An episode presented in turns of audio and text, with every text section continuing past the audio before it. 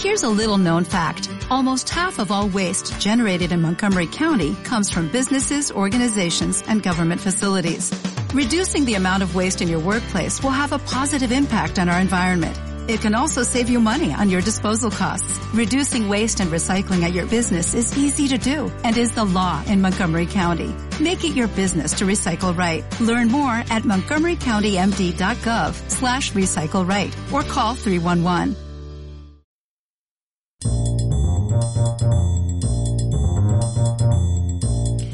Adentramos en el mundo de la moda.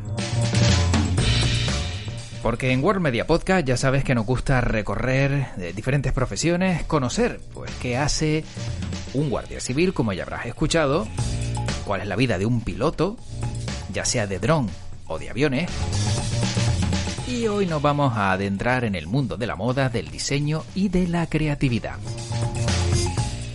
Y lo vamos a hacer con Raquel Hammerhoy. Ella es eh, diseñadora creadora de la marca Hammerhoy, además de bueno, ser mentora y tener muchos proyectos interesantes que nos va a dar a conocer hoy en World Media Podcast. Así que te invito a quedarte, porque vamos a mantener una entretenida conversación con ella, ya verás. Qué bien lo vamos a pasar aquí en World Media Podcast en un nuevo capítulo. Por cierto, antes que nada, gracias por los comentarios que nos vas dejando en World Media, por las escuchas por las reproducciones, por visitar worldmedia.es y hombre, por aguantar después de tanto capítulo o de tantos capítulos a este que te habla que soy yo, José Luis Martín. Así que lo primero el agradecimiento y lo siguiente esa charlita que mantenemos con la invitada de hoy.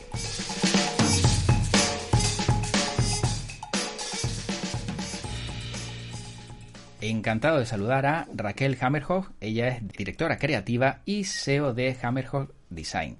Raquel, ¿qué tal? ¿Cómo estás? Pues nada, aquí de buena mañana. Por cierto, no sé si lo he dicho bien, Raquel Hammerhoff. Eh, lo has dicho de manera aceptable. te agradezco, te agradezco que hayas sido tan sensible.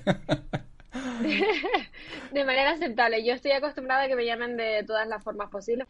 Se pronuncia, si lo pronunciara mi abuela, te diría algo así parecido como Hamogoik, pero en español aceptamos un Hammerhoy sencillo. ¿vale? Oye, pero qué diferencia, ¿eh? De, lo que he dicho yo a cómo lo has pronunciado tú y, cómo lo ha pronunciado tu abuela. Bueno, es que al final son idiomas diferentes. El apellido mío viene de Dinamarca y mi abuela habla danés perfecto. ella es de allí. Entonces, bueno, pues al final ella lo pronuncia como lo pronunciaría un danés. Aquí al final simplemente lo leemos. Es normal que la gente pues pronuncie la J. Yo entiendo menos cuando me llaman Hammerhoff porque lo de la F es al final no sé de dónde la sacan, pero bueno, em, estoy muy acostumbrada a que me llamen de muchas formas posibles. De hecho, creo que mm, desde mi reivindicación de mi apellido y mi idiosincrasia monté la marca y la llamé así, porque al final yo en la universidad era Raquel, la del apellido raro, Raquel, ja, y al final fue un poco como, bueno, pues ahora va a aprender a pronunciarlo todo el mundo. Efectivamente, que les quede claro, ¿no? Que les quede claro bien el apellido y, cómo va a ser. Bueno, ¿y cómo acaba alguien como tú en un archipiélago como el Canario de, Dinamarca?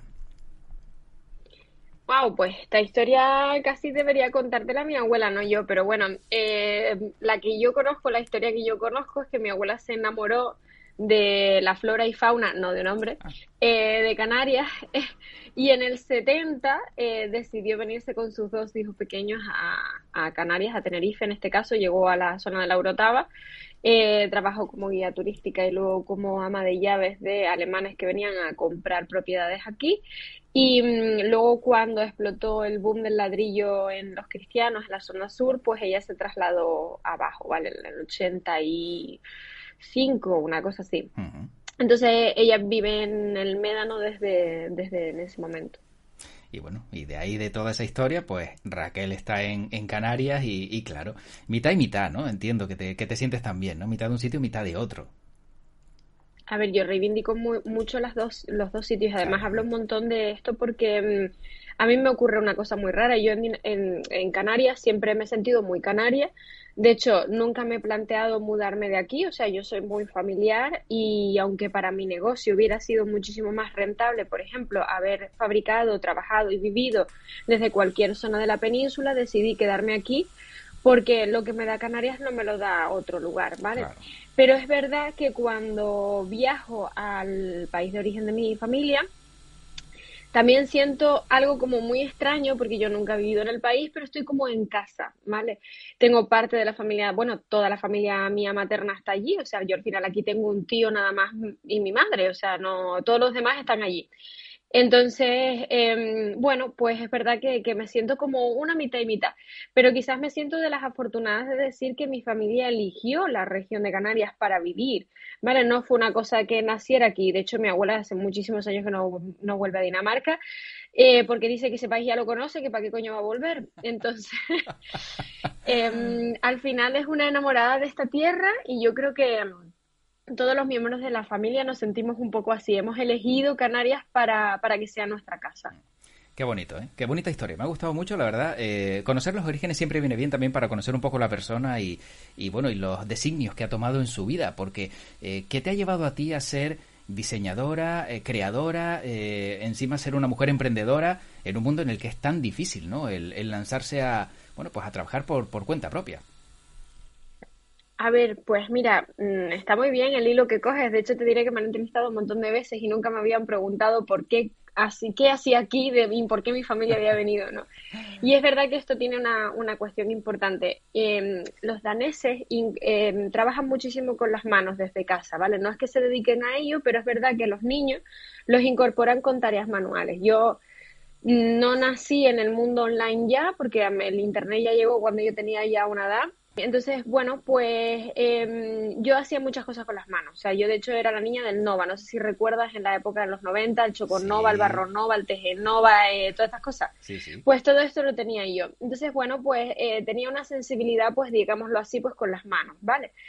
Eh, yo, después mi familia pues vivió una época así un poco complicada en la que mis padres se separaron. Yo decidí o me, se me metió en la cabeza que la universidad iba a sacarme de todos mis males, yo tenía que hacer lo que se supone que en la receta te decían que tenías que hacer, que era ser buen estudiante, ir a la universidad, sacar una buena carrera, que te diera muchas salidas, luego hacer tu máster y fichar por una gran empresa.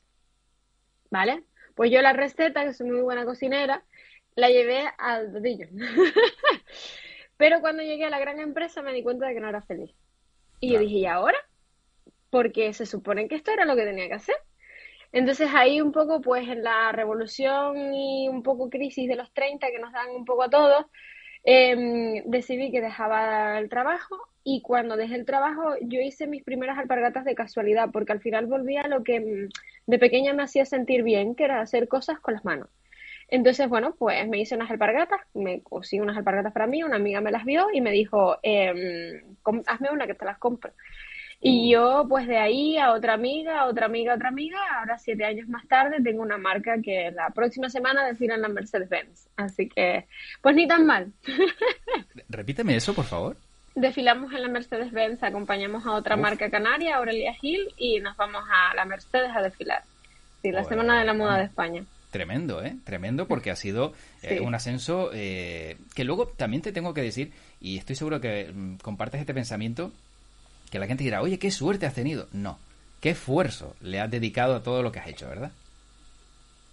Mira, yo soy de esas personas que me siento muy afortunada, pero también me reconozco el valor del trabajo que hay detrás.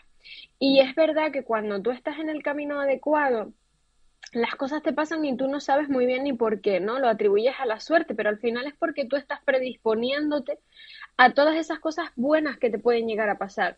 Yo antes estaba en un puesto de trabajo en el que quería ascender, yo me sentía que tenía algo más que dar, pero mis jefes consideraban que yo no llegaba.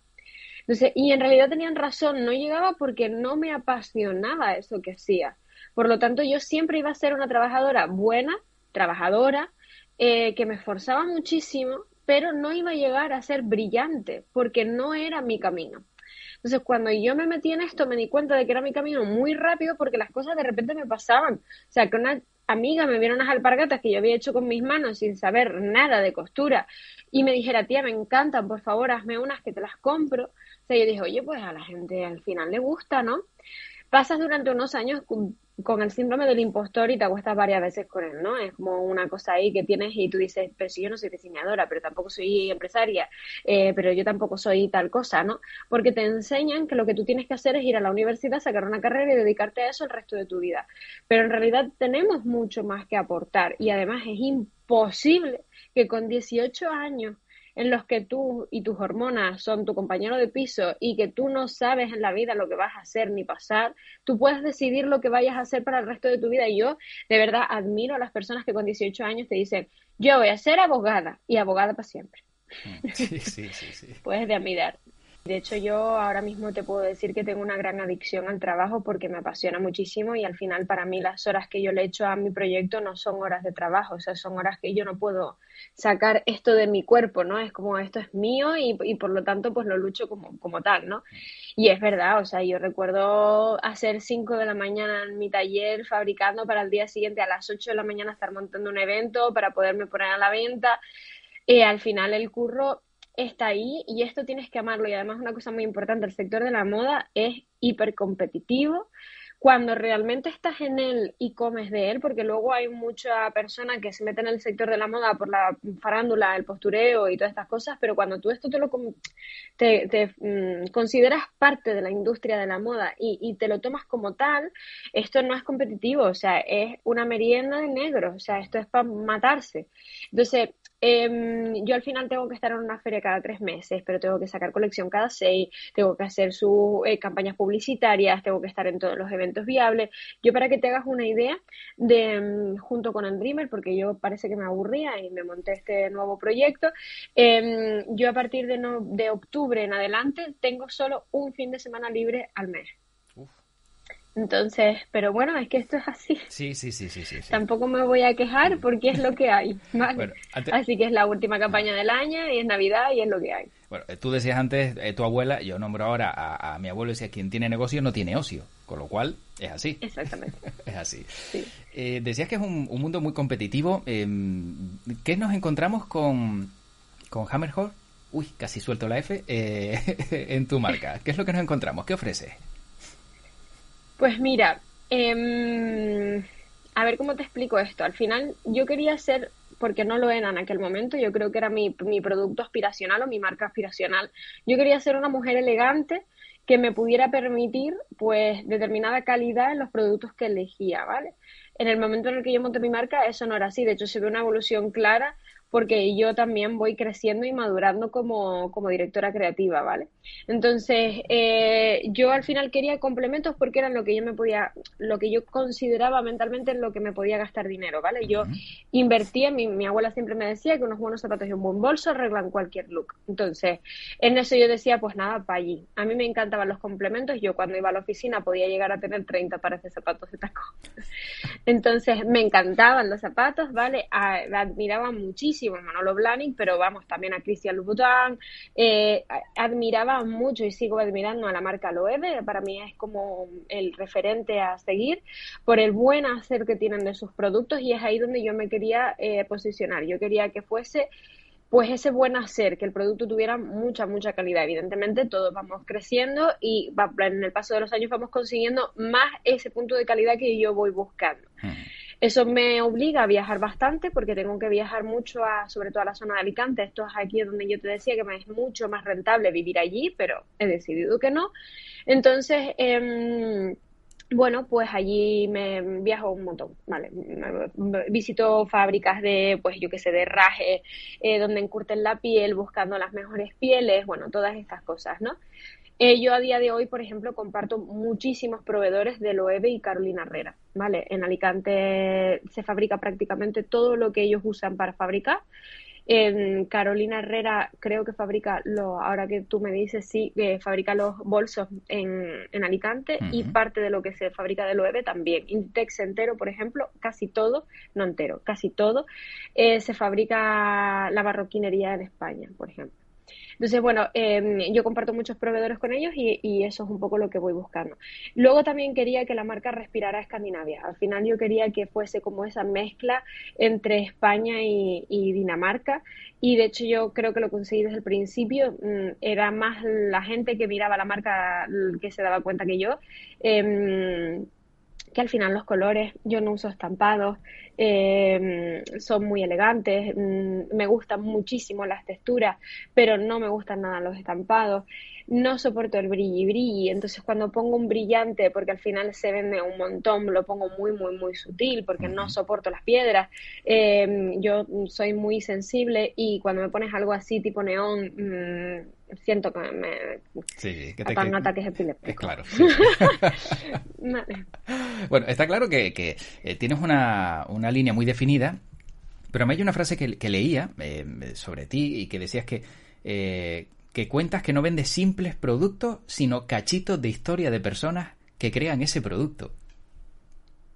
Es que para mí eso era crucial. O sea, a mí no me resulta nada interesante que una persona me diga, cuando yo le diga, qué bonito ese volto, me dice, ay, sí, tía, de la última temporada de Sara. No me resulta interesante esta historia, mm. ¿no?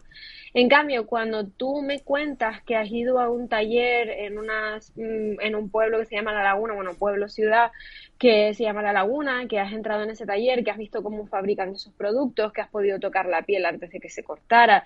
Em, esa, esa historia es la que yo quería que contaran con mis productos, ¿vale? Al final es mi historia.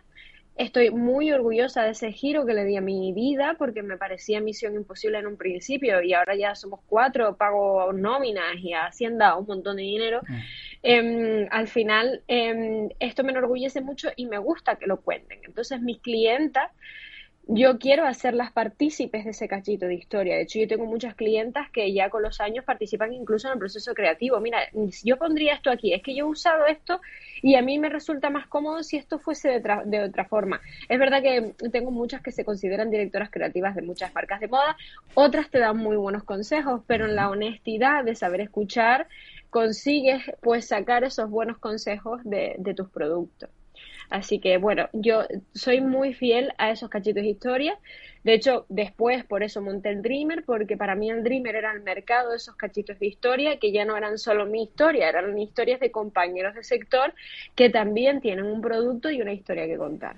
Y, cuéntanos un poquito más sobre Dreamer, porque claro, si no me equivoco, creo que es un mercado itinerante. No sé si eh, tienes algún, eh, alguna forma de proceder para saber por dónde va o es algo que de repente alguien se encuentra el anuncio y dice, ah, mira, que van a estar en tal sitio. Nos tienes que seguir en redes, eso es lo primero, mm, lo primero, porque en Instagram es donde nosotros volcamos toda nuestra información. El Dreamer nace post pandemia de una necesidad vital que era la que nosotros teníamos de poner nuestro producto a pie de calle, ¿vale? Porque al final la mayor parte de nosotros tenemos un pequeño local en un pequeño lugar, pero no estamos en todos sitios. Estos mercados nos permiten poner mi producto a pie de calle para que el cliente pueda venir a testearlo. A nivel empresa nos repercutía en una inyección de cash importante en un momento dado que tras la pandemia pues nos quedamos sin ello, ¿vale?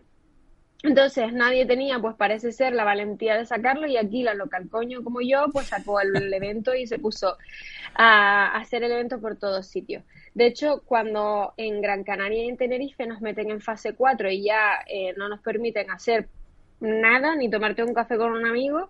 Yo me fui para Lanzarote y para La Palma porque estaban en fase 1 y se permitía y abría el mercado de las islas no capitalinas. En, el que hay mucha clientela con muchas ganas de, comprar y muchas ganas de conocer y de, de contar esos cachitos de historia. Entonces, al final, yo cuando me planteo el mercado, me planteo que los compañeros míos, que al final necesitan contar esa historia, eh, necesitan ese mercado y así un poco lo organizo. Empezamos con siete, en el último Dreamer que tuvimos en el Camino Largo de la Laguna fuimos 51. Así que sí, eh, es un evento que ha ido creciendo mucho, hemos cuidado mucho, muchas cosas. Al final, al yo ser marca, también como ellos, cuido muchísimo la calidad del cliente, la comunicación. Yo no necesito clientes que vengan con un eh, poder adquisitivo bajo, o sea, con, con, la intención de gastarse solo 50 euros. Y no me malinterpretes con esto, o sea, puedes venir solo con 50 euros, pero tú sabes que lo que te vas a encontrar cuesta más caro. Yo no soportaba ese momento de la señora con el Louis Vuitton colgado del brazo y que te diga, niña, qué caro. Me te dan ganas de estamparle el bolso en la cara. Entonces, eso es lo que yo no podía permitir en mi evento. Yo mm. necesitaba que el cliente supiese qué es lo que va a encontrar y al final no somos para todos los públicos, aunque tenemos precios de todos lados, pero somos para un, para un cliente selecto. Hombre, a ver, eh, creo que se entiende bastante bien cuando eh, si tienes un producto que te cuesta, pongamos, 70 euros elaborarlo, porque son de materiales de calidad, no puedes venderlo 50. Solo ya, cuando te cuesta X, por poner un ejemplo, eh, el precio, lo normal es que ese artículo tenga un precio elevado y encima es exclusivo, porque claro, no te lo encuentras en grandes tiradas. Pero es que es una cuestión de educación y yo creo que en Canarias estamos cambiando muchísimo el chip. Cuando yo empecé esto ocurría mucho más, ¿vale? Ahora tú puedes no permitirte el producto, o sea, yo no me meto con la economía de nadie y yo durante muchísimos años no me podía permitir ni mis propios zapatos, ¿vale? Pero eh, aunque no te los puedas permitir, tú entiendes el trabajo que hay detrás. Esto es un trabajo que hemos hecho todos los artesanos y emprendedores de la moda y del sector en Canarias de concienciación y educación del cliente, que entienda que el Primark está ahí para un determinado público que no se puede permitir otra cosa. Yo no le voy a decir a la madre que tiene cinco niños y que es soltera y que tiene un sueldo que compre su ropa en marcas sostenibles porque no se lo puede permitir porque lo que no es sostenible es su economía. Y Primark, Kiabi, todas estas están ahí. Bueno, Kiabi no, vamos a borrar esto que no me gusta dar nombre. Pero bueno, al final estas marcas, o sea, estos grandes almacenes están ahí para ese tipo de público. Nosotros quizás no. Estamos más para un público más selecto que busca tener algo que no tenga todo el mundo, ¿vale? Que busca eh, un poco pues esas cosas. Y no se trata de demonizar a nadie, ¿vale? Yo soy la primera que voy a los centros comerciales, mm. pero cuando compro sé que estoy comprando y cuando puedo comprarme algo que lo haya hecho un compañero, me lo compro. O sea, yo, por ejemplo, hay una premisa que yo tengo, yo nunca me compro un bañador en una tienda multimarca. ¿Por qué? Porque me parece una falta de respeto por toda la cantidad de diseñadores de baño que hay en Canarias. Entonces yo no me compro sino un bañador al año, pero me compro un bañador de canario. Hmm. Entonces, al final esto para mí es premisa, es verdad que luego pues a nivel ropa o a nivel mm, pues más calzado me cuesta más encontrar pues la marca que me guste, pero jolín, para baño hay 20 millones que tú puedes elegir uno más floreado, el otro más sencillo, el que quieras, pero hay. Entonces, bueno, pues al final es una cuestión de concienciación. Y yo creo que estamos trabajando todos los diseñadores y todos los que estamos en el sector para precisamente eso y sin demonizar, porque eso, eso existe, existe porque hace también un bien, ha perdón, democratizado la moda. Yo cuando era pequeña, tú ibas a comprar a moda chencha, te comprabas un vaquero y una chaqueta vaquera que pesaba más que tú, y con eso ibas al colegio y con el chándal la vida entera, ¿vale? Eso era lo que había antes, ahora todos podemos vestir bien porque económicamente nos lo podemos permitir prácticamente todos. Eso es democratizar la moda y eso es algo que han hecho los grandes almacenes. Yo no los demonizo en absoluto, simplemente ellos son una cosa y nosotros somos otra, sin más. Y Raquel, además de, toda esa experiencia que has ido atesorando con, el paso de los años, eh, algunos dirían, bueno, me la quedo yo porque ha sido mi experiencia, es mi, mi éxito, mi caso de éxito, vamos a decirlo así, pero tú además ofreces mentorías, ¿no? Mira, cuando mm, yo mm, cuando pasó lo del tema de la pandemia, en este momento de introspección que todos tuvimos en casa, em, yo económicamente estaba muy bien, ¿vale? De hecho, yo estaba preparada a nivel online, tenía una página web que ya funcionaba, tenía unas buenas redes sociales y a mí me estaba yendo muy bien. De hecho, yo en el año de la pandemia cogí mi empresa y la doblé por dos, ¿vale? Tuvimos un crecimiento exponencial enorme.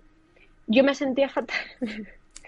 Yo veía a mis compañeros sufrir y no sabía qué hacer. O sea, tenía la necesidad de ayudar, de aportar. Y claro, tú dices, Jolín, Raquel, tampoco puede. Yo me acuerdo que me compré de todo, te lo prometo, les compré de todo a todo el mundo. O sea, y yo decía, bueno, frenate porque tampoco, o sea, comprarle un producto a un compañero suma, pero no le va a arreglar el problema. ¿Vale? Entonces al final es como, bueno, intentas ser inteligente con los recursos que tienes para poder aportar. Ahí fue cuando nació Dreamer y a partir del Dreamer yo me iba carpa por carpa, de hecho esto lo sigo haciendo, analizo cómo tienen expuestos los productos, les cuento cómo yo los pondría, eh, la imagen de marca que tienen, total, que de ahí derivó a Raquel, necesito que nos sentemos a tomar un café y de tantos cafés que me tomaba tuve que empezar un poco como a, monitor, a, monetizar mm. eh, este poco trabajo que hacía, ¿no? Al final. Entonces, bueno, pues a partir de ahí empezamos un poco con las mentorías y de hecho mm, yo tengo proyectos de mentorizadas que mm, me tienen muy, muy, muy orgullosa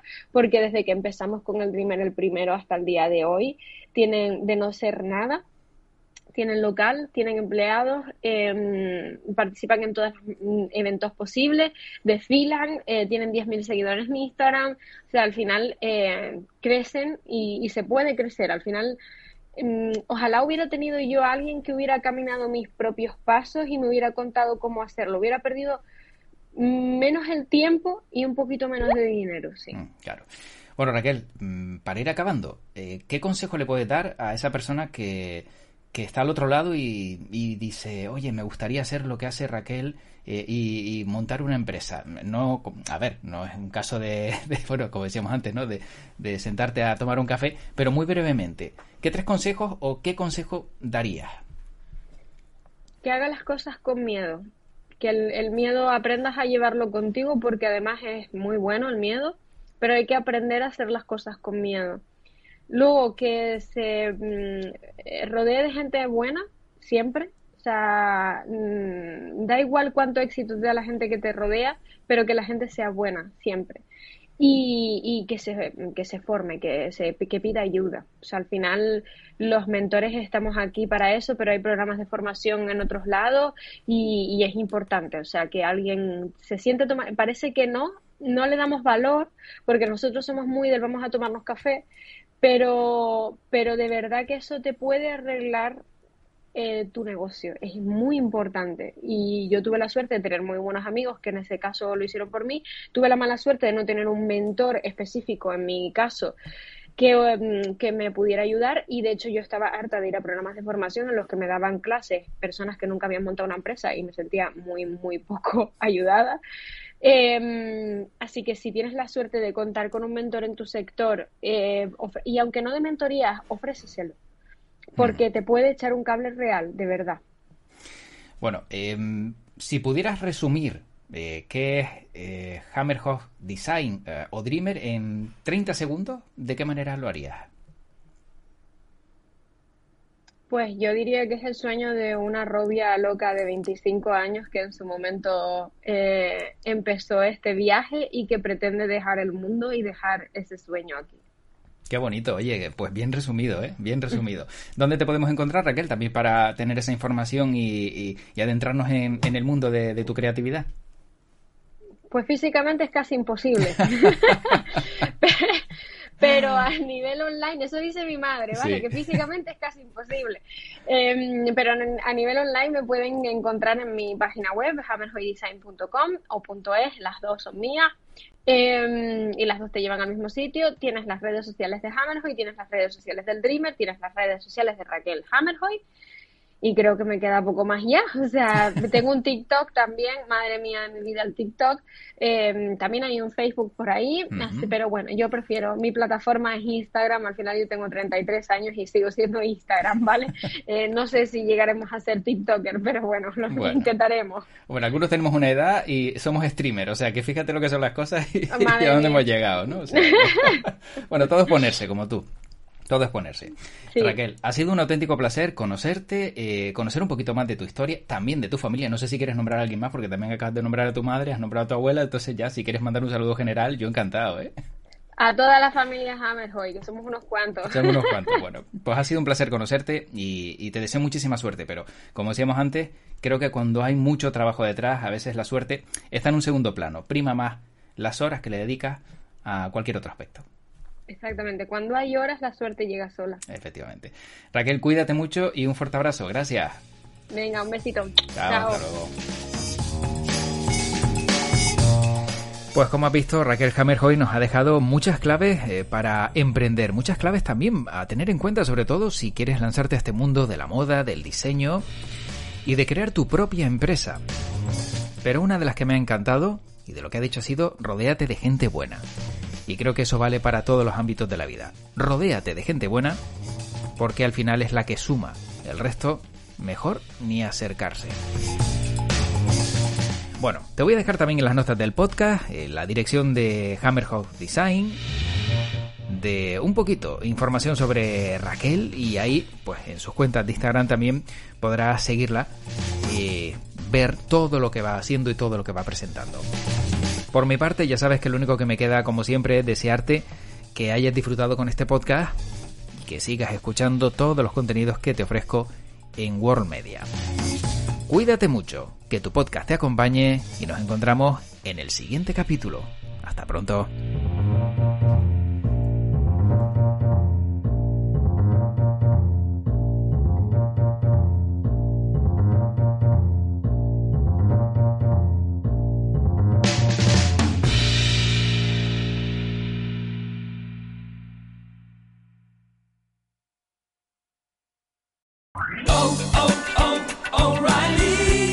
¿Necesitas ayuda? En O'Reilly Auto Parts te ayudamos. ¿Necesitas algún consejo? Te aconsejamos. Nuestros profesionales en autopartes están siempre disponibles para ayudarte a encontrar lo que necesites. Excelente servicio al cliente es solo una de las ventajas que ofrece O'Reilly Auto Parts. Los profesionales en autopartes. Oh, oh, oh, O'Reilly Auto Parts.